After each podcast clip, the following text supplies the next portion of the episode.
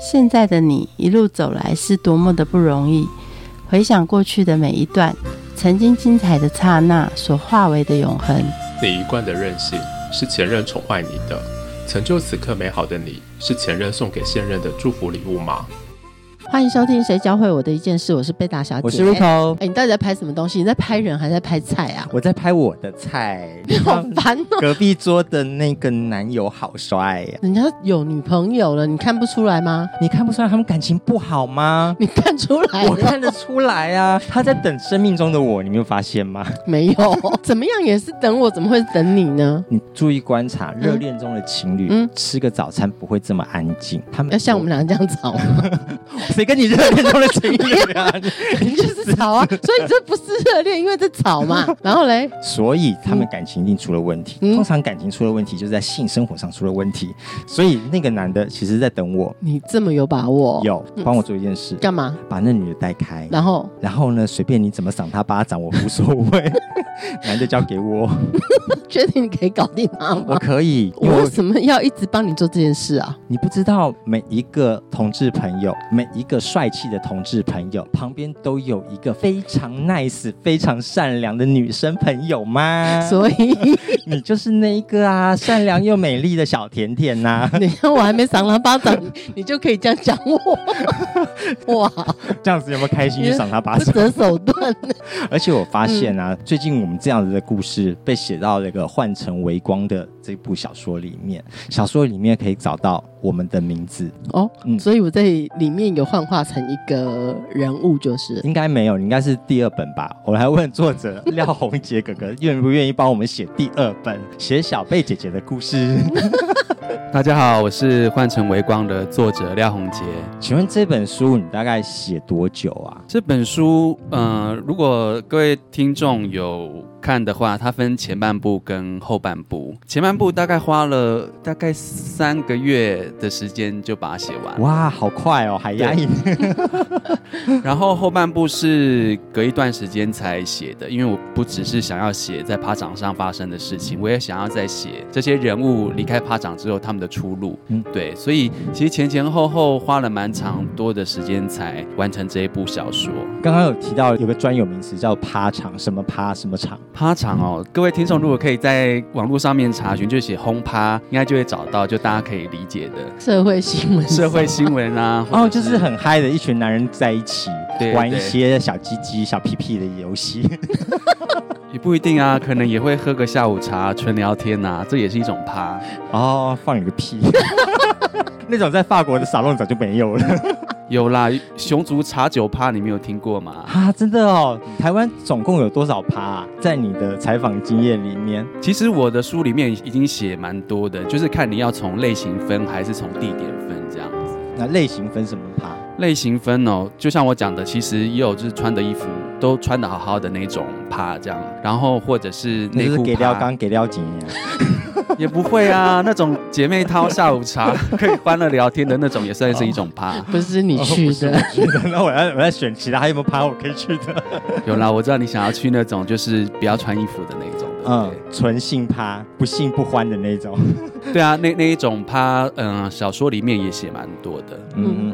整个趴场文化在台湾什么时候是最兴盛？然后又在什么时候是没落？大概最兴盛是从两千年开始，就千禧年那段时间，然后到二零零四年哦，就是四年阿扁当政的时候嘛，都是阿扁害的。是吗？大家有印象，就千禧年那段时间，大家都有那种末日的感觉，失落感。而且那时候有个预言，在一九九九的时候会有一个世界末日嘛，但世界末日没有来，然后大家好像在欢庆那个没有来的时候，然后两千年开始又是一个新的纪元开始，这样，所以那段时间其实大家都呈现在一个比较兴奋、疯狂的状态。所以一个是世界末日前要赶快做，一个是狂欢，世界末日没有到，所以要庆祝。对对，台湾的现象吗？还是其实欧美也都是这样的状况呢？我我不能讲欧美，但其实那段时间其实。我有到美国跟泰国去，我发现，在那个时候大家的状态都还蛮像的，而且其实也有轰趴的存在，就是不止在台湾，所以在那段时间算是一个共有的现象吧。至少我经历的状态是这样。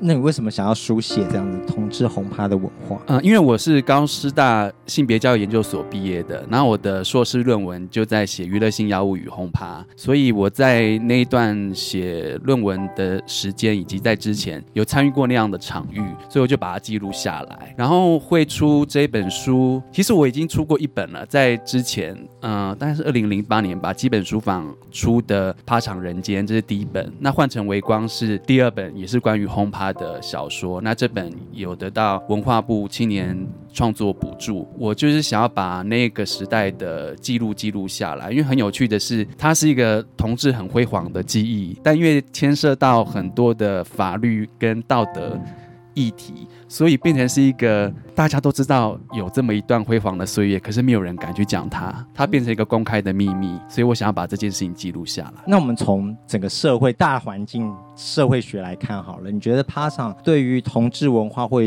整个非同志文化造成什么样的影响？没有办法说影响，但是我必须说，在二零零零年到二零零四年，它是一段同志值得被纪念的岁月。当然，包括非同志，就是异性恋也参与到。有啊，KTV 他们都在玩，对，就是它不是只限于同志的事情，像那个时候。在旧的 Take Song，其实它不是一间同志的舞厅，它是大家都可以去的。我自己的理解就是，娱乐性药物文化是从那边开始的，就大家去那边听电音，然后开始用娱乐性的药物，然后你去那边，你可以看到很多的黑道啊、异性恋啊，甚至连很多的明星、上流社会的人都会去在包厢里面，而且所以它都说异性恋的药品。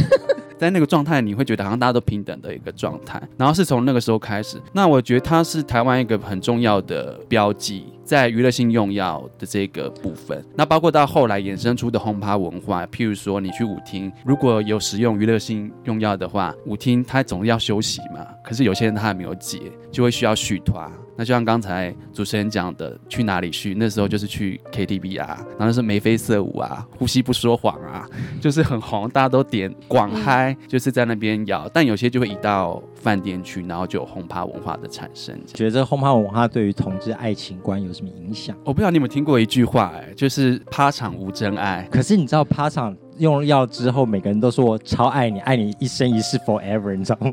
但就是爱爱那个晚上而已、啊。然后隔天在健身房碰到同一个人，哎，不认识。昨天不是还那个？哦，不好意思，我有颜面辨认症。应该不是颜面辨认证，你应该是下体辨认证吧？我觉得应该不是这样讲，就像是我也有朋友在趴场上遇到好的对象，稳定下来，甚至就没有再参与那样的生活。就像很多人会讲，比如说三温暖无真爱，或者什么场域无真爱，我觉得只是没有碰到而已。我觉得不是场域的关系。所以你觉得那个那段文化其实并不会造成整个同同志的爱情观呐、或者是生活上有造成日后正面或负面的影响？我必须说，它并不是代表所有的同志都过那样的生活，还是只是同志 LGBT 族群当中的一小部分去经历那样的生活。我觉得它不是全面性的影响，我觉得它对个人的生命历程比较多的影响。譬如说，有的人他可能还是一直用药下去，或者是一直参与轰趴这样的活动，可是有些人他就退出来了，他就回归到我们所谓社会的正常的生活。所以，我们从角色里面来看它的影响好了。有一对的角色让我觉得非常的印象深刻，感觉上你是为了文化部写的一个教材，可以拍成公式的那个防范艾滋病的教材。我们来谈在你笔下的小克和阿成，可以帮我们说一下他们的故事。好，但我必须要澄清哦，像文化部这个是先写计划之后才开始写小说。那我当然已经有一个小说的雏形。其实我在上一场的座谈会，就是文化部帮我们办在金金书库的一个座谈会，也有读者问到这样的问题，譬如说里面是不是有一些像是反毒的宣传啊，或者他有背那个反毒宣传大使的标对志，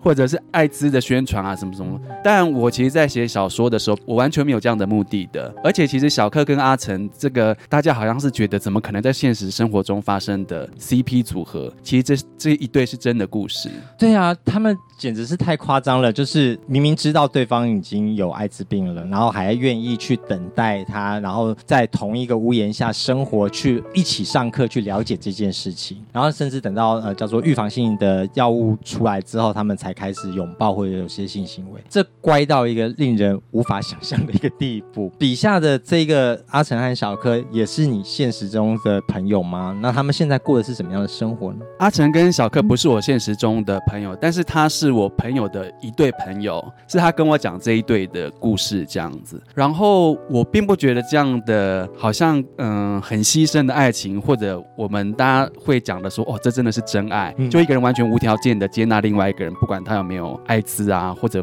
无就是生活的这个生存的能力。可是我在圈内看过蛮多种这样的人呢、就比如说。他遇到一个对象，那可能这个对象，嗯，有 HIV 啊，或者是生活很糟糕，可是他还是完全的愿意付出跟等待。但我不会说这是牺牲哦，因为我觉得一个人会这样子做。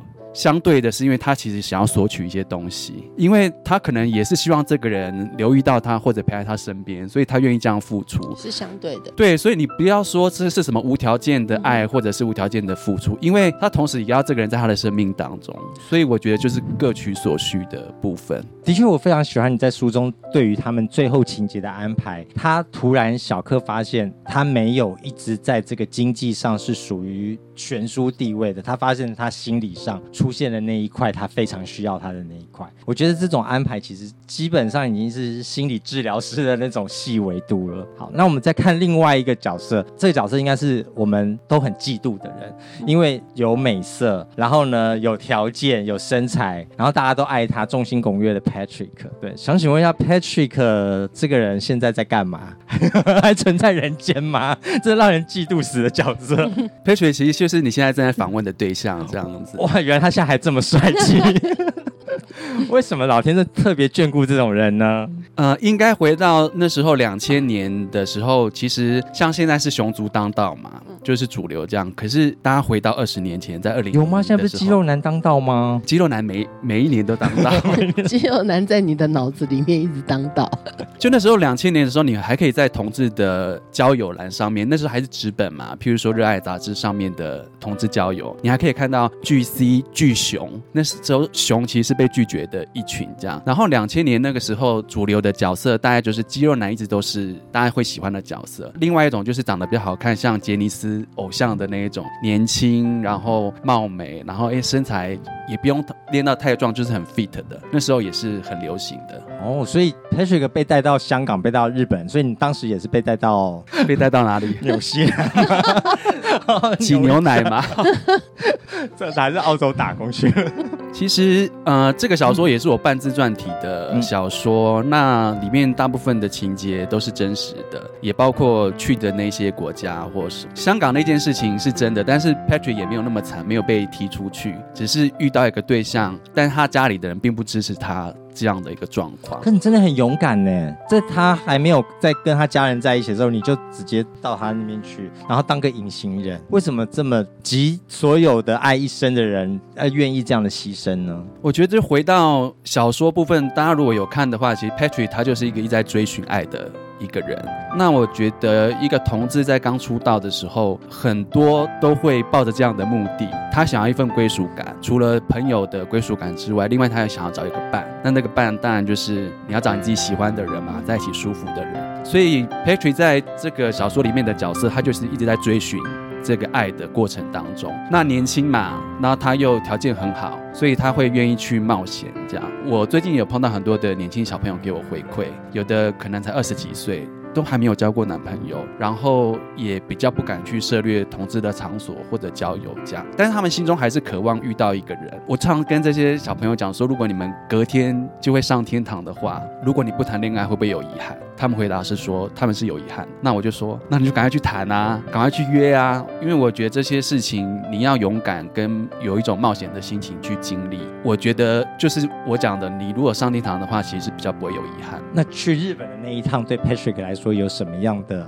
learning，有什么样的学习？它也是真实的故事。我其实很久以前，它算是一种被包养的感觉，还是说被当包养家里的情妇？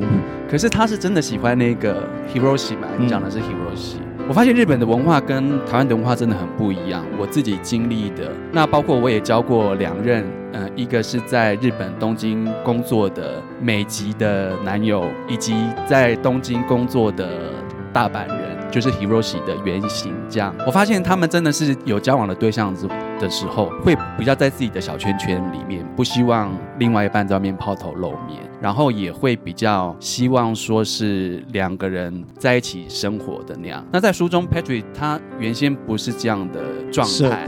对他原他就是跟很多朋友都很好，然后喜欢去 social 或什么，所以当他落入了一个在日本的情境当中，有一个文化差距的时候，变成他自己有一些拉扯。这算歌手吸引啊，该乖乖的回家啦。说女明星出国充电，这是歌手吸引的道理呀。感觉上面是歌手不想吸引，是被老公要求吸引。你是在说张清芳吗？那就到时候再付出嘛，比较像吧。对对对，离婚了之后就可以付出了。就像我讲了，他其实在追寻一个爱，然后他追寻到了，他必须要放弃一些东西，就要有所牺牲啦。所以他后来选择了到日本去，然后过那样的生活。但也是到了一年，他发觉没有办法这样下去，所以他就回来了。那我觉得放眼就像每一个人一样，或者是听众，如果你们有曾经有类似的经历，譬如说为了一个人改变啊。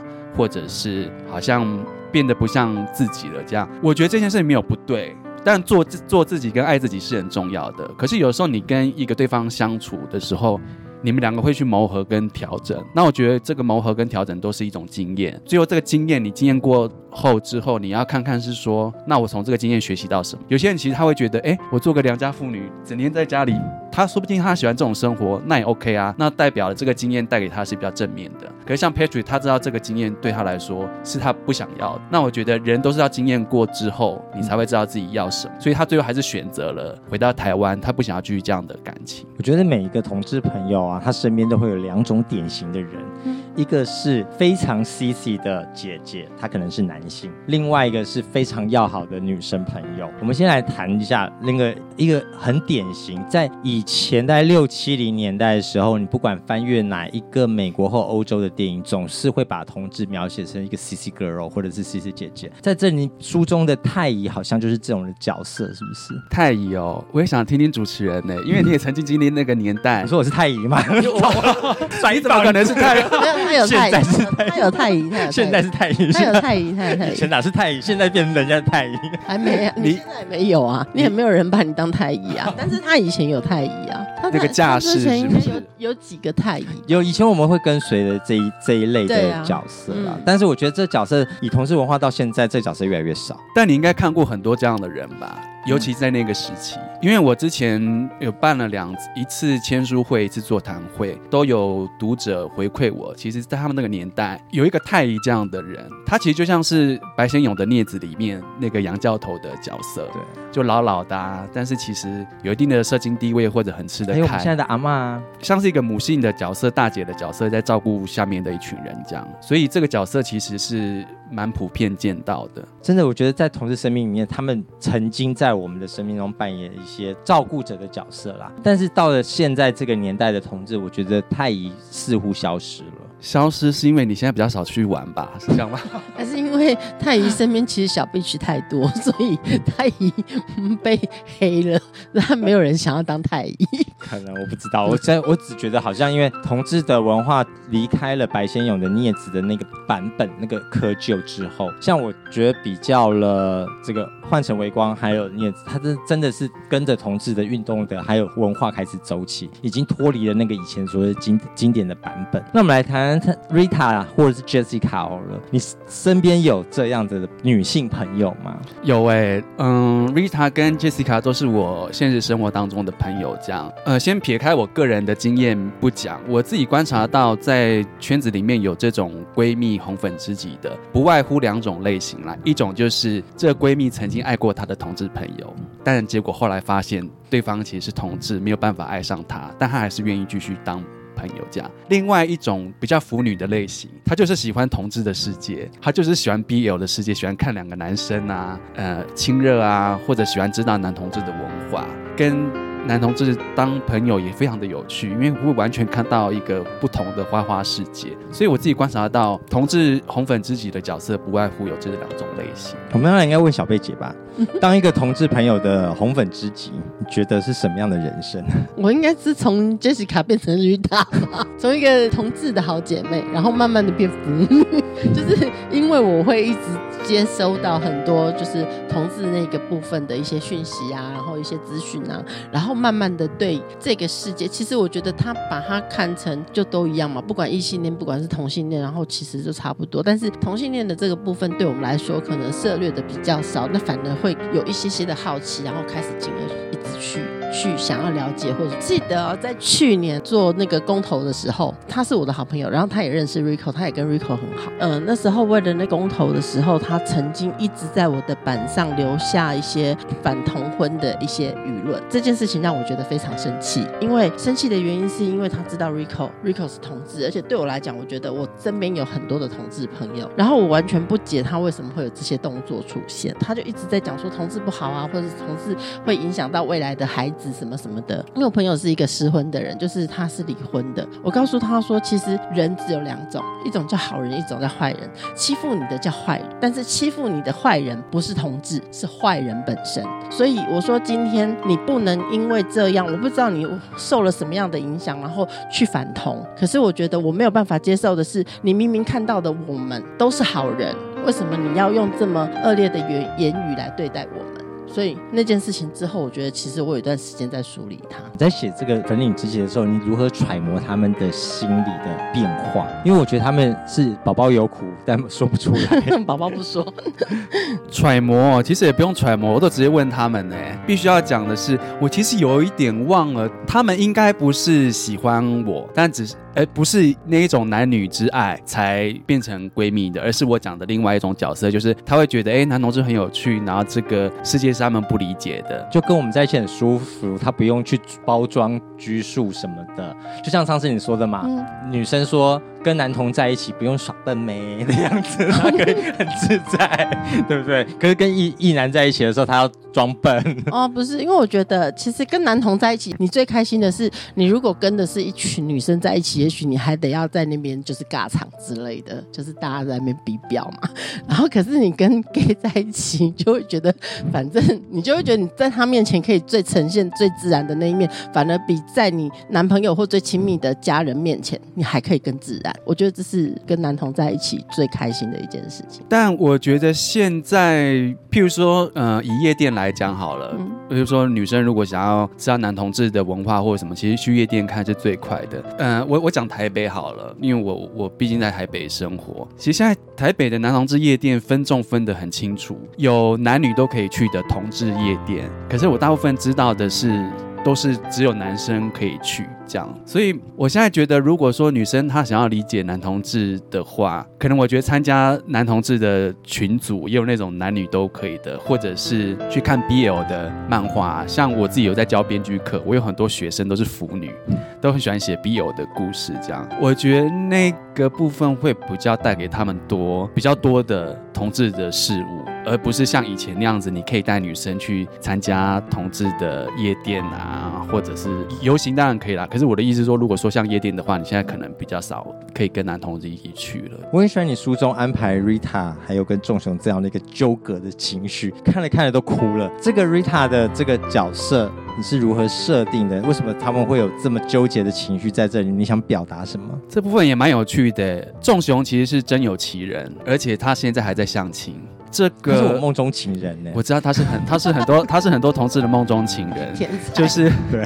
那个 title 就是色黑肉壮，然后那边大，然后大腿又粗，什么什么什么的。我会写这个部分，是因为我觉得这对我来说是一个有趣的现象。譬如说去年同婚已经通过了，可是你会发现很多人的生活并没有改变，要跟异性恋结婚，要跟生理女性结婚的人还是大有人在哦。为什么？不是他自己愿意，而是因为家庭的那个压力还在。他会觉得同有很多的父母会觉得同婚通过那是同婚通过，不是我们家的事。我的小朋友还是要结婚、传宗接代、生小孩，所以那个压力还是没有解除。仲雄在小说里面，even 在现实生活当中，他是呈现这样的一个状态的，所以他现在还是不断的在相亲。然后 even 他也知道同婚已经通过了，可是在他的理解里面。因为他是独生子，他觉得必须还是跟一个女生结婚生小孩，那个是他家里想要的。然后他也觉得他可以做得到，虽然我并不觉得他做得到，可是我觉得每个人都有每个人的生命的功课啦。如果这是他这么执着想要的事情，或许等他经历过之后，他才会知道说这个到底是不是真的是他要的。这样，甚至是他一直相亲一直失败，我一直就觉得他就是有厌女情节啊。因为其他条件并不差，可是我觉得他打打从心里就没有想要跟女生相爱的意思。那我个人的生命哲学是，不管是跟朋友或者是跟另外一半，就是人际关系这件事情，其实你应该是从爱这件事情为基础开始的。那这爱其实蛮广泛的，比如说友谊之爱，或者是男女男男之爱这一类的。但是如果你一开始的出发点是有一个目的性，我就是要找一个女生结婚，然后来生小孩，帮我们家里的话，这件事情的出发点就不是爱了。有很多恐怖的样板教材，现实生活中他就可以看到。最后结婚的人下场有多悲哀啊！所以他后来仲雄他要考虑现实生活中的仲雄，他要考虑去娶外配。外籍新娘，其实应该考虑的是在幼儿园领养一个回家就好了。你说小孩子吗？我跟你讲，有这种观念的，他就不会想要走领养一途。对，他一定要亲生的，没错，要有血缘关系也好啦。他的条件那么优，生出来的孩子更优。买代理孕母，他都可能不行。他说：“你是不是很想带生？”我不是，我觉得生出个小棕熊，让后面的那个同志朋友有个天才也不是不错啦，对不对？像这样想，要把他再给他倒过去，有没有比较母爱一点？没有，我为了我。下一代的的着想，下一代吗？下一代的同志朋友着想，知道吗？像蔡爷的个性有没有出来？就为你的静然着想吧。真的，好，不要聊他。我必须说，因为我在座谈会的时候，也有读者问我同样的问题。呃，譬如说我的小说是不是用意识流的方式写啊？或者是有没有遇到什么困难啊？还是我去找什么样的灵感跟书写的题材？在这个的小说的前身就是硕士论文。那我本身对于这样的议题也是有兴趣的。小说中的故事也大部分是真实发生的事情，写自己的性爱就好了。所以没有遇到什么困难的事情，就是把我自己经历或者我看到的故事。写进去，可文笔可以这么美耶？那你也可以写啊，你应该故事比他更多，故事很多，你可以出个那个十二册的回忆录。我故事比较脏，人家的那个文笔比较美，你知道吗？你可以走十八禁的暗暗黑小说，我的在这个书里面都要包书套的。他那个可以自由翻阅，直接封起来。知道这《换成微光》的这本书里面，从趴场文化开始写起。那你觉得同志的趴场文化教会你什么事情？我觉得趴场是一个非常特别的场域。你在那个场域当中，你可以尽情的做自己。哪是啊？那政治角力好不好？其实如果在嗯那个场域用药的人，他如果过了一个点之后，他其实比较难自治自己的。有很多东西会被放大，那不管是他自己有意识、自主性的放大，还是借由药物去放大那个东西，我觉得至少在趴场上面的表现是比他在现实生活当中，你必须要伪装，必须要有一个社会的样子，其实，在趴场上面是相对放松跟自在许多的。所以，其实，在趴场上会看到很多形形色色的人，你在平常是看不到他那个样子。我觉得那是个很有趣的现象。就是一个人，他在一个这么放松的场域，而且其实你面对的很多可能也是陌生人哦，也不一定是你的朋友，但是他就可以很自在、很自在去做这件事情。我觉得这件事情是有趣的，就是人到底要，譬如说，在一个现实社会当中，你到底要多。多多控制自己，然后表现出你不喜欢的样子，还是在那样的一个场域，你这样去放松。那我没有觉得哪一个场域表现的怎么样是对或者是错，只是你会在那个场域当中看到很多的事情，甚至听到很多他平常这个人不会讲的话。我觉得这件事情是有趣的，而且在书中都有写到，对，大家可以看。因为书中的很多的角色其实都是你身边的同志朋友嘛，那他们知不知道他们被写到书里面去了？他们是开心的吗？这问题其实蛮有趣的，因为呃，虽然这本小说是基于我现实生活当中发生的故事，可是像前阵子文化部有帮我录了一个影片，有一个提问是说，这些书中的人，因为有很多是真实的角色嘛，那他们后来的出路是是什么？有讲了一句话，其实这些人呢，我后来在任何的同志场所都没有再看到他们了。我不晓得这些人是消失了，还是已经不在这个世界上了。但我真的没有遇到任何一个在轰趴上面遇过的人。然后我有时候会感觉到，我好像是一个幸存者。你们知道那种感觉吗？就像电影里面演的，大家都出去玩，结果只剩下你一个人活下来。怎样的？其实是长江后浪推前浪，只是前浪死在沙滩上而已。对，这这是一个复杂的心情啦。我比较难回答这一题，就是呃，这些人他们就是知不知道自己被写在故事里面？那其实大部分的人，我其实没有。其实我们自己都会投射嘛，对不对？虽然没有在在，但我们都发哎，这好像是我的哪一个朋友，或者这是我的某一个时期。嗯，在这个书中里面的这些同志朋友教会你什么事情？我觉得每一个同志朋友跟书中的角色都教会我蛮。多的事情，譬如说像主角 Patrick，他就是在一个圈内当中是一个主流，然后他也敢爱敢恨，就想到什么去做。我觉得这一点是很好的，因为我觉得人生太短了，你如果没有在你有限的时间当中去做你想要做的事情，我觉得是很浪费生命的一件事。我很庆幸这个角色可能也有我的影子吧，在年轻的时候，在那样的时光、那样的场域，就是很自在任性的做自己。那我觉得也给其他的同事朋友参考了。